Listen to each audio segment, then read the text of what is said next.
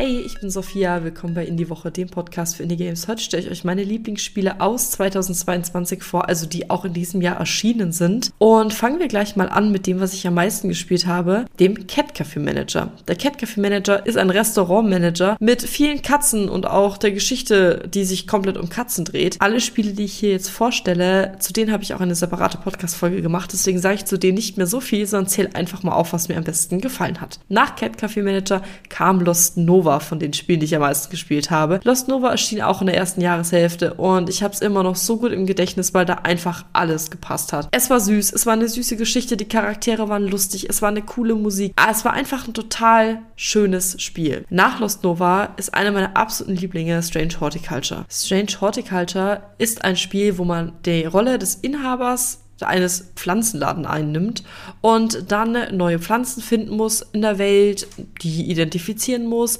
Kundinnen bedienen, die Katze streicheln und ganz viele verschiedene Sachen. Und es hat einfach super viel Spaß gemacht, weil es wirklich mal was anderes war. Ein etwas größeres Spiel, also kein wirklich kleines Indie-Spiel, aber ich nehme es trotzdem mit rein, ist Coral Island. Coral Island ist ein Spiel, auf das habe ich mich Monate gefreut. Ich habe es dann auch richtig viel gespielt, aber habe jetzt wieder aufgehört für eine kurze Zeit, einfach weil man ja doch auch andere Sachen ausprobieren will. Fange jetzt aber im nächsten Jahr wieder an, wo ich mich echt drauf freue. Coral Island ist eine Neuinterpretation der Farmsimulation mit Freundschaft, Dating und einer richtig süßen Insel. Ich mag das total gerne. Es macht wirklich, wirklich Spaß. Dann Bear and Breakfast. Bear and Breakfast ist auch ein Management-Simulationsspiel. Ich glaube, mit denen hatte ich es ein bisschen dieses Jahr.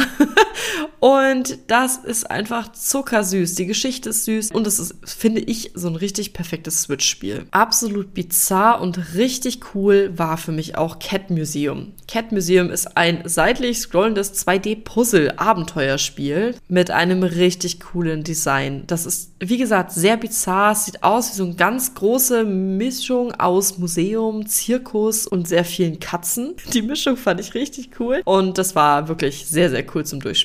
Jetzt habe ich noch so ein paar Spiele, wo ich das besondere Design bzw. die wichtige Message oder die Thematiken hervorheben will. Wo ich aber auch separate Podcast-Folgen zu gemacht habe. Das waren jetzt keine Highlight-Spiele, aber ich fand zum Beispiel bei Silt das Design richtig cool. Bei We Are OFK fand ich es auch super interessant gestaltet.